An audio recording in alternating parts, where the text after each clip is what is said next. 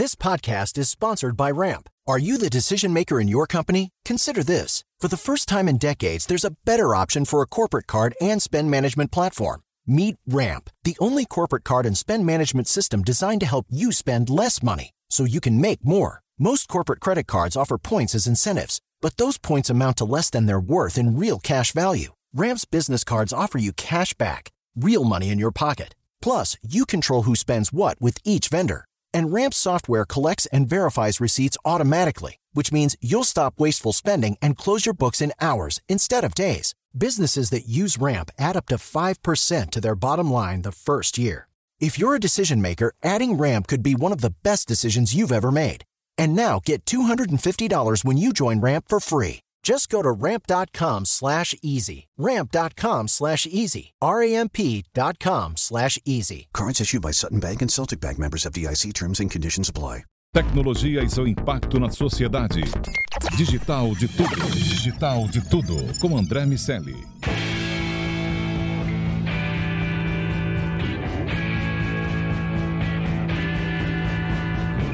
Salve, salve habitantes da sociedade digital, sejam muito bem-vindos. Eu sou André Miceli e está começando mais um Digital de Tudo. Você vem com a gente aqui nesse podcast da Jovem Pan e nessa próxima meia hora o assunto é o C-Level e a tecnologia. Comigo, como sempre, meu amigo Iago Ribeiro. Tudo bem, Lago? Tudo bem, André. Melhor agora com esse Digital de Tudo.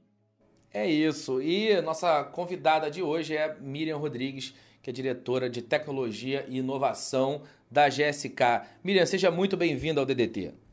Sensacional, obrigada pelo convite, animadíssima de estar aqui com vocês. É, legal, nós também. Miriam, é, vamos começar do momento atual, que já. Você está na GSK já há pouco mais de dois anos, entrou naquele período ainda mais turbulento de, de pandemia, um período que as farmas tiveram um papel importante, evidentemente, por toda a questão de saúde que nós vivíamos, mas um período de profunda transformação digital nas organizações. Você entrou para executar essa transformação. Qual foi a ideia? O, o, o que tem acontecido nesse tempo de GSK? Legal, André, muito, muito boa pergunta, porque eu cheguei e muita coisa já estava acontecendo, sabe? Eu peguei mais o finalzinho ali da pandemia no, no na GSK e, e, já tinha uma dinâmica é, de transformar os canais, né? Da gente repensar a maneira com que interagíamos com os formadores de opinião de uma farma, né? Que é principalmente ali uh, os médicos prescritores, digamos assim, né? Hoje a gente não tem muito uh, acesso direto ao paciente, né? Ao consumidor final. Então a ideia era redesenhar uh, essas interações com, com o médico. E, e como, como, como, você mesmo disse, né? Como a farma estava no momento de transformação e, e a Anvisa e, e toda, todos os órgãos aqui que trabalham a legislação em torno de uma, de uma farmacêutica haviam repensado né, essa estrutura de comunicação, a gente conseguiu explorar muito jornadas digitais relevantes, né? Se aproximando dos médicos através de podcasts, igual a gente está fazendo aqui, mas também é, com webinars e com muita interação, aonde a gente podia personalizar essas jornadas e, e, efetivamente maximizar o uso da tecnologia para gerar uma personificação, eu diria, é, das necessidades do médico e do aprendizado que se faz necessário para o uso de novos medicamentos e para de, demandar e entregar melhores tratamentos aí para os pacientes. Então eu peguei bem esse momento ali da jornada, tá? Miriam, eu queria, eu queria entender, explorar mais contigo um pouco do teu processo decisório né? É, de, de, de, ingressar numa carreira em tecnologia? Como é que foi para você lá no começo, né? É, entender que você queria seguir nesse segmento e, e, principalmente, né? Desde a tua experiência lá com IBM e, e um pouco sobre essa transição pro, pro, pro mundo das farmas, da saúde. Como é que foram esses dois processos é, de decisão na tua trajetória? Bacana, Iago. Eu vou lá, vou lá para trás e a gente volta e conecta aqui com o desafio da farma. É, o que me inspirou a trabalhar com tecnologia foi a minha irmã. Eu tenho uma irmã 10 anos mais velha que eu, que era arquiteta de tecnologia, e aí ela trouxe os computadores para casa quando eu era muito jovem, né? Então eu brinquei de 386, gente, aprendi a desenvolver, é, a criar joguinhos ali com a minha irmã, assim. Então isso já vem de berço, digamos assim, né? E, e quando eu comecei a minha carreira, como você disse aí na IBM, o meu desafio sempre foi entender o que era o problema em questão, né? Qual era a oportunidade ali que a gente podia plugar uma tecnologia e, e acelerar e, e, resolver de uma maneira diferente, criativa, né? maximizando e potencializando o uso de diferentes tipos de tecnologia.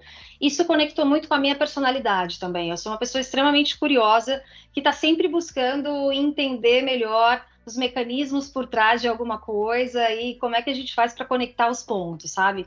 E aí isso foi se desenvolvendo e me abrindo muitas portas, assim, é, desde esse início de carreira lá na IBM até ir para um mundo completamente novo que foi, por exemplo, trabalhar na Ambev, né? Uma empresa super famosa aí por ser orientada a resultado, por querer sempre mais, por estar constantemente se reinventando. É, e essa minha mudança veio muito de encontro com a, essa, essa ansiedade por mudar, por transformar e por usar o máximo da tecnologia. Eu acho que foi ali que eu encontrei o meu primeiro grande playground, sabe, Iago? Onde efetivamente a gente falava né, de vender cerveja, mas pensava e repensava e recriava o tempo inteiro é, como vender cerveja, conhecendo o perfil do consumidor, como impactar os canais de vendas ali e os distribuidores, é, e como potencializar tudo isso, né, entregando bons resultados para a companhia, pensando em ROI o tempo inteiro e pensando em otimização de recurso, né? Então, é, isso foi muito legal na minha trajetória, porque me abriu novas possibilidades, realmente, né? De aprender é, com essa visão pro-business como entregar mais valor, e, e, isso foi efetivamente me abrindo conexões né, e networking no mercado que me levaram para experimentar jornadas completamente novas, como por exemplo na Time for Fun, né, uma empresa que é conhecida aqui no Brasil por ser uma das maiores né, em entretenimento, mas que abriu caminho por ter uh, sido a primeira empresa a abrir capital nesse, nesse sentido aqui no Brasil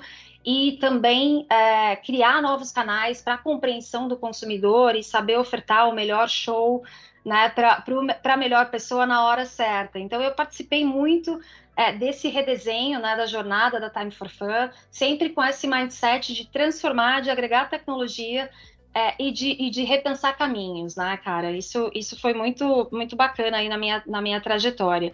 E aí, por fim, essa ansiedade aí por estar sempre conhecendo o novo me movimentou também para outras indústrias. Então, eu passei por educação, né? Passei ali na Pearson um tempinho, é, e na Pearson foi muito interessante porque o meu principal desafio era como fazer uma camada de diferenciação para uma marca chamada Wizard, que muita gente conhece aí para é, ensino né, de idiomas e foco principal no inglês.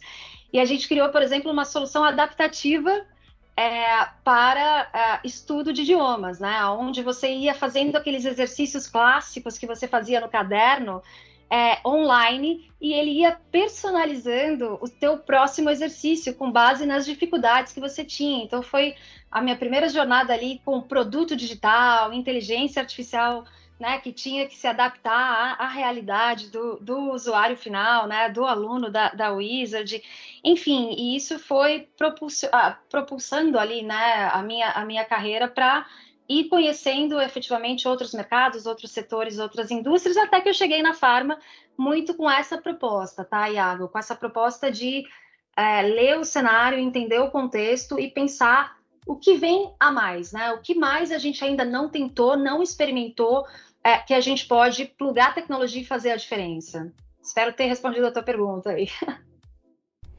Não, respondeu, Miriam, e, e, seguindo esse, esse caminho, da, esse processo da gente explorar as trajetórias, tem um ponto que, que a gente sempre investiga, pergunta, questiona aqui a galera que vem ao DDT, que é o momento de virada de chave. Você teve um, um, um background técnico e aí, em um determinado momento, virou uh, uma, uma, profissional mais orientada ao business, ao negócio, à gestão, à liderança. E eu queria te ouvir sobre como foi essa virada. O que fez você, pensando nesses modelos de carreira em Y, você seguir é, para um, um, um modelo mais de, de gestão do que é, o de necessariamente é, a, a, o super técnico? Interessante, André, porque acho que foi até um pouco não planejado, sabe? Uh, eu comecei uma carreira bastante técnica lá, lá na IBM, com desenvolvimento, suporte middleware, é, um pouco de codificação mesmo na, na veia e, e, infraestrutura, enfim, eu acabei passando por quase todas as sub-áreas aí de, de tecnologia, né? E aí, quando eu me movimentei para a Ambev, uh, com essa perspectiva mais de resultado né, mensurado no dia a dia mesmo, acabou que foi uma coisa natural você aprender a falar a linguagem do valor agregado das suas atividades, né? Então, uh, qualquer atividade micro ou, ou, macro que se executava numa empresa como, uh, como essa, você efetivamente tinha que explicar o benefício, né? Por que eu estou fazendo isso? Por que eu estou gastando horas e esforços para desenvolver, para corrigir, para otimizar esse processo de negócio? Aonde na cadeia de valor ele efetivamente mexe o ponteiro, né? faz a diferença. Então, todo esse exercício de uma, de uma empresa que pede para os seus do dia a dia dos seus colaboradores para eles traduzirem né, as suas atividades, mesmo que operacionais e táticas, em benefícios para o negócio, me fez naturalmente uh, mudar e chavear a minha conversa para ser mais uh, orientada a esses resultados, né? E, e, aí isso acabou caminhando de uma maneira bastante é, é, voluntária, né? Como algo natural no meu portfólio, assim. E aí eu acho que a virada final, André, foi quando eu assumi a minha primeira função de gestora, né, de número um de uma operação que foi na Time for Fun. Então eu sentava já num board direto com o presidente para discutir, cara, como a gente faz para fazer a diferença aqui nas nossas decisões, como a gente faz para impactar mais clientes, como a gente faz para trazer mais gente para ter awareness, para ter conhecimento dos nossos shows, né? Como é que a gente efetivamente se conecta e extrai o máximo da estrutura de dados aqui para conseguir desenvolver a melhor oferta estar presente no melhor canal. Então foi, foi muito nessa, nessa maneira, fazendo e vivendo, que eu acabei fazendo essa virada de chave, tá? É, é muito interessante uh, a diversidade da, dos segmentos que você, que você teve contato é, e, e, justamente o tipo de inovação que cada um desses segmentos tem, que é peculiar é, é, é entre eles, né? seja na educação, é, para o lado do entretenimento, é, para varejo e agora para a saúde. Eu, eu, queria entender nesse sentido do desenvolvimento da inovação. A, a, a inovação na saúde ela é completamente diferente, muitas das vezes, é, de, de outros segmentos. É, e, obviamente, vai ter suas peculiaridades. E como é que foi o processo dessa diferença? E, por outro lado, como é que foi o processo de trazer é, inovações e conceitos que você viu em outros segmentos para a tua operação hoje dentro desse universo da saúde? Bom, incrível, Iago. E, e é interessante porque muitas vezes as coisas se complementam, né? Por mais que não pareçam. Então, vamos lá, deixa eu elaborar em cima disso.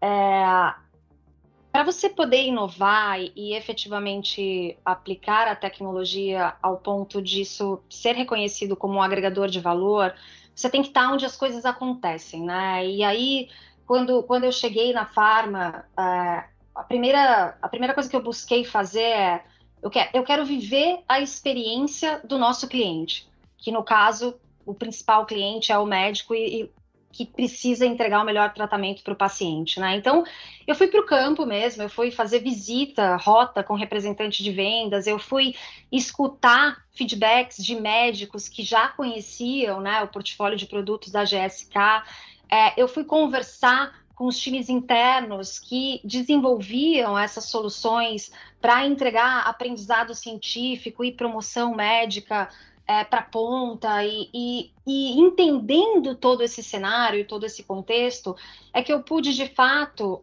reutilizar né, e reimaginar coisas que já haviam sido aplicadas em, em, indústrias que têm muito mais direito né, de experimentação, como por exemplo o, o entretenimento, né, que a gente falou, ou a própria indústria de bebidas, né, e, e tentar readaptar esses cases para uma experimentação segura dentro da farma, né? Que uma coisa que a gente fala muito na farma é que aqui a gente não tem a chance de errar, né? Uma mensagem errada ou, ou um caminho percorrido é, com extremo risco pode impactar vidas. Então, assim, a gente tem muito menos chance é, de errar, de experimentar, né? E a dinâmica foi muito essa, Iago, foi vivenciando a ponta e entendendo as regras é, propor coisas novas, né? com exemplos reais, com, com, troca de experiência, com benchmark em outras indústrias, porque seguir fazendo aquilo que todo mundo faz é, e gera os mesmos resultados não iria impulsionar a GSK no patamar em que ela está hoje, né? Vale, vale reforçar aqui que a gente está numa farma que, por mais que não seja super conhecida é, da população brasileira, a gente vacina 80% dos brasileiros é, aqui, né, no território nacional. Nós somos o maior parceiro é, do Ministério da Saúde no âmbito vacinação e a gente é uma indústria que cresce, cara, mais de 30% aí ao ano. Então, é, só fazendo a diferença, só entendendo quais mecanismos efetivamente precisam ser né, repensados para se posicionar e estar onde as coisas acontecem, ali na audiência do médico é, e na relevância para o paciente, é que eu, eu, pude efetivamente fazer essa diferença e, e plugar a tecnologia, me conectando, evidentemente, com os meus parceiros de negócio aqui, né? Com a área de digital, com a área médica, com a área de efetividade comercial e por aí vai. Então, foi muito nessa dinâmica de abrir para aprender e co-criar de uma maneira dinâmica, experimentando sempre o novo e outros sabores que vão além da indústria farmacêutica, né? Olhando para essas demais indústrias e por essas outras passagens que eu tive aí no histórico. Miriam, como é ser mulher nesse contexto? Não tem como não, não, não tocar nesse, nesse, nesse tema. Você é membro da Woman CIOs Brasil. O quanto esse mercado tem amadurecido pra, e, e, e aberto espaço para as mulheres? Puxa, André, eu, eu tenho visto uma mudança muito significativa, sabe?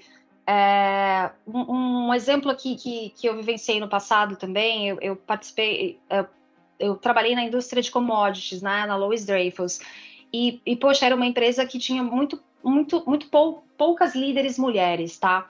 É, e, e a Farma, ela me surpreendeu bastante, sabe? Porque aqui na Farma, a gente tem muito essa leitura de diversidade e inclusão e a gente busca de maneira intencional formar uma liderança diversa, né? Para que então a gente possa ter essas diferentes perspectivas dentro dos tomadores de decisão. Né? E, e, poxa, quantas e quantas estatísticas a gente não vê que as empresas mais diversas e inclusivas são as que de fato entregam mais resultados. Né? Existem inúmeras pesquisas aí que mostram em números que isso é uma, que isso é uma realidade.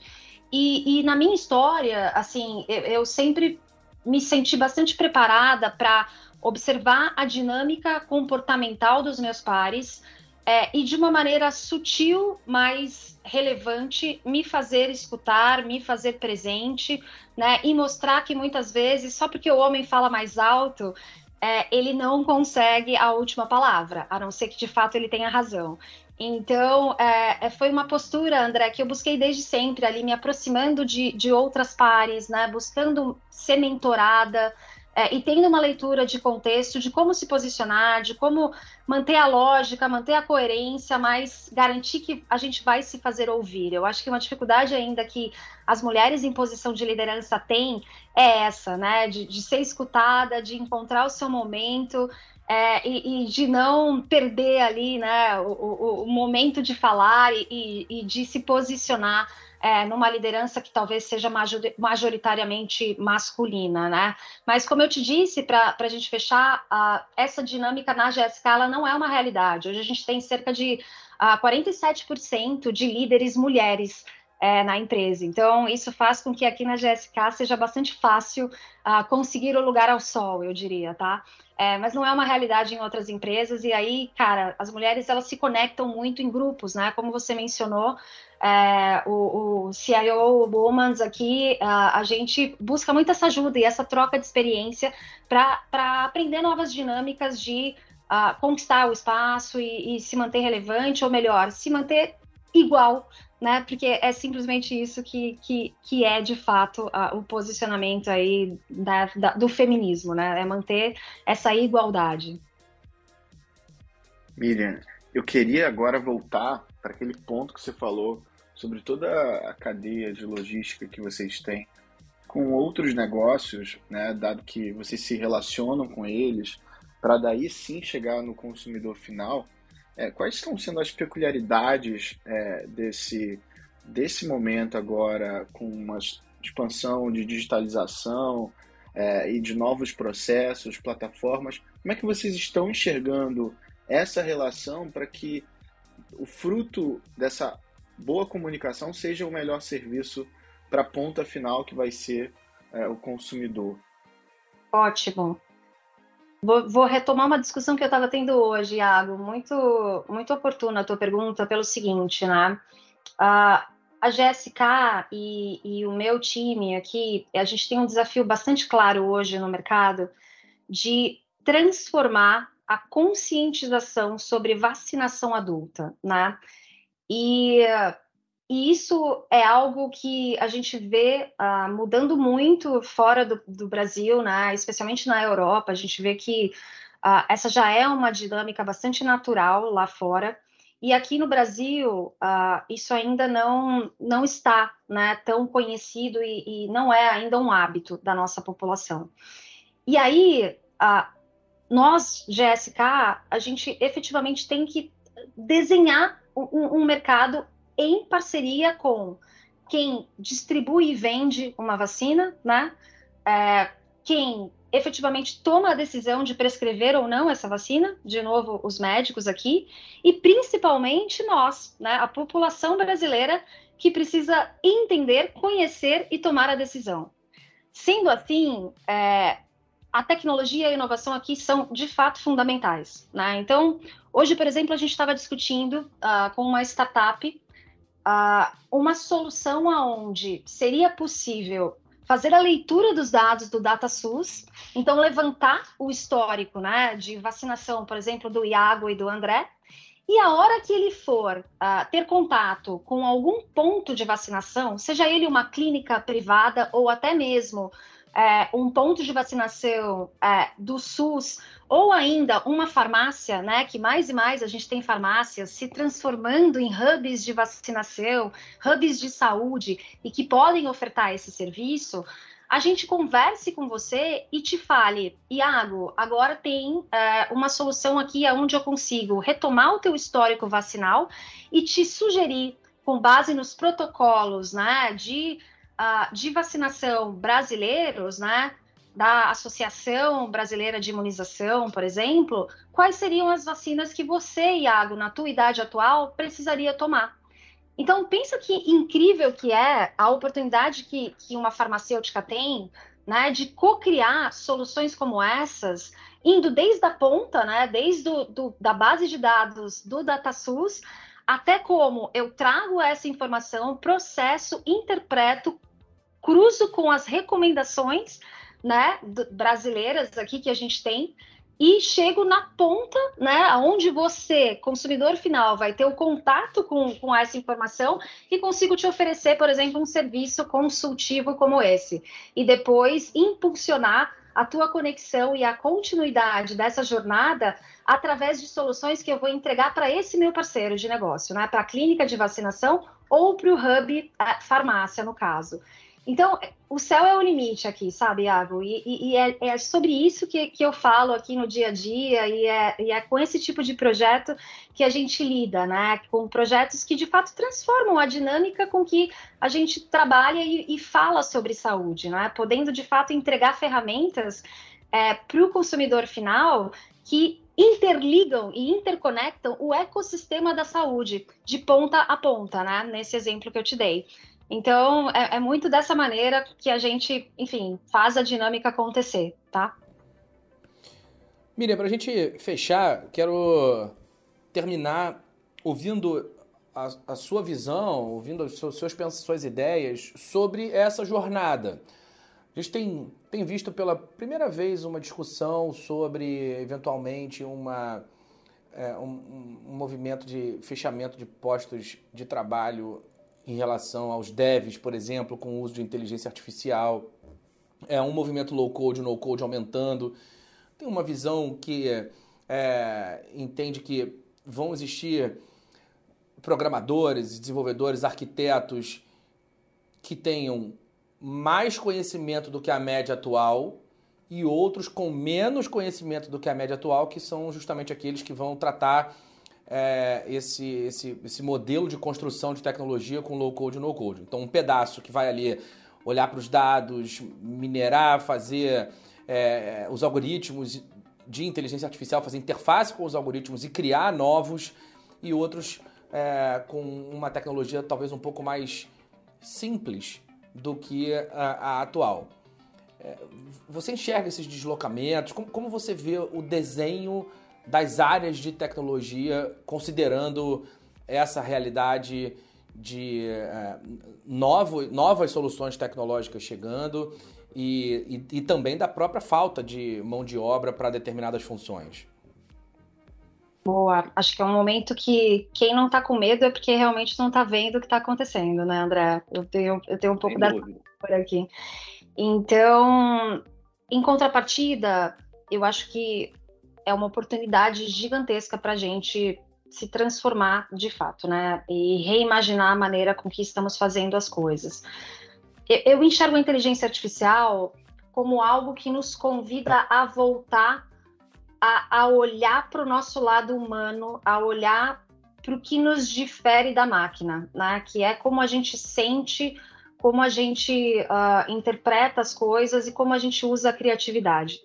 Eu acho que o grande diferencial dos profissionais que, que querem se reposicionar né, e ganhar relevância dentro desse contexto são aqueles profissionais que, que vão saber uh, ler os desafios e trazer uma nova visão de aproximação, é, de transformação das relações em si. Né? Então, se você de fato consegue uh, entender a dor do cliente, né? No momento hoje, onde a gente tem essa super escassez da atenção, onde tudo disputa atenção com tudo, todo mundo é competidor de cada minuto né, de tela é, e de audiência é, do consumidor. Você ter pessoas que uh, saibam orquestrar o uso dessas tecnologias, no sentido de fazer a diferença nas relações e nas reais necessidades é, desse consumidor, ou, ou, desse paciente, ou desse médico, enfim,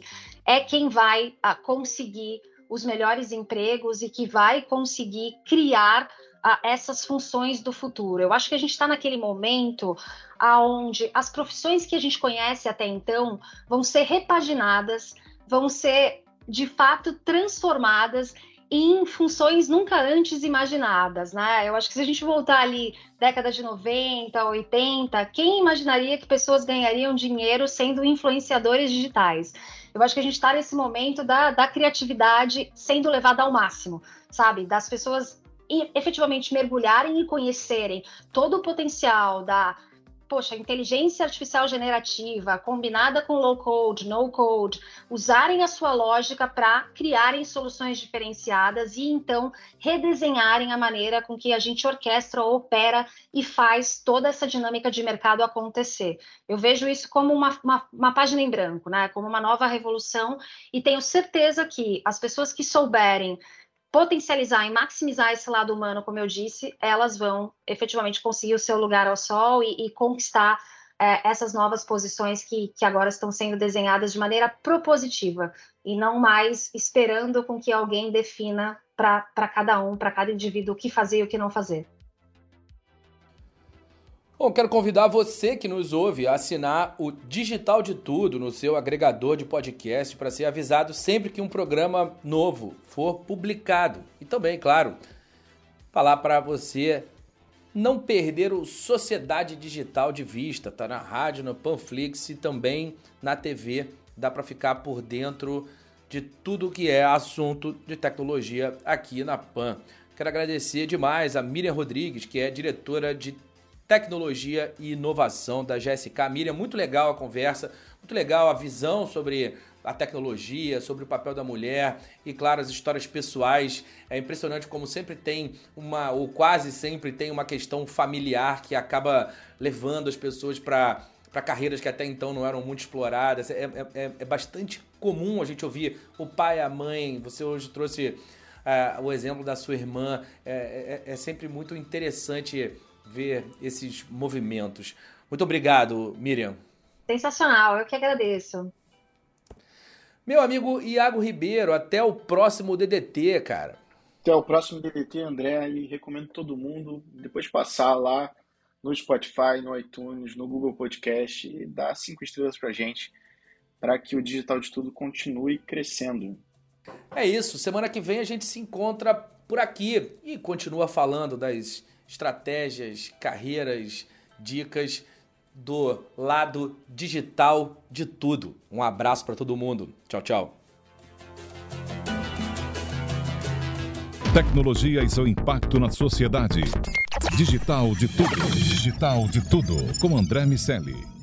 Hello, it is Ryan, and we could all use an extra bright spot in our day, couldn't we? Just to make up for things like sitting in traffic, doing the dishes, counting your steps, you know, all the mundane stuff. That is why I'm such a big fan of Chumba Casino. Chumba Casino has all your favorite social casino style games that you can play for free anytime, anywhere with daily bonuses. That should brighten your day a little.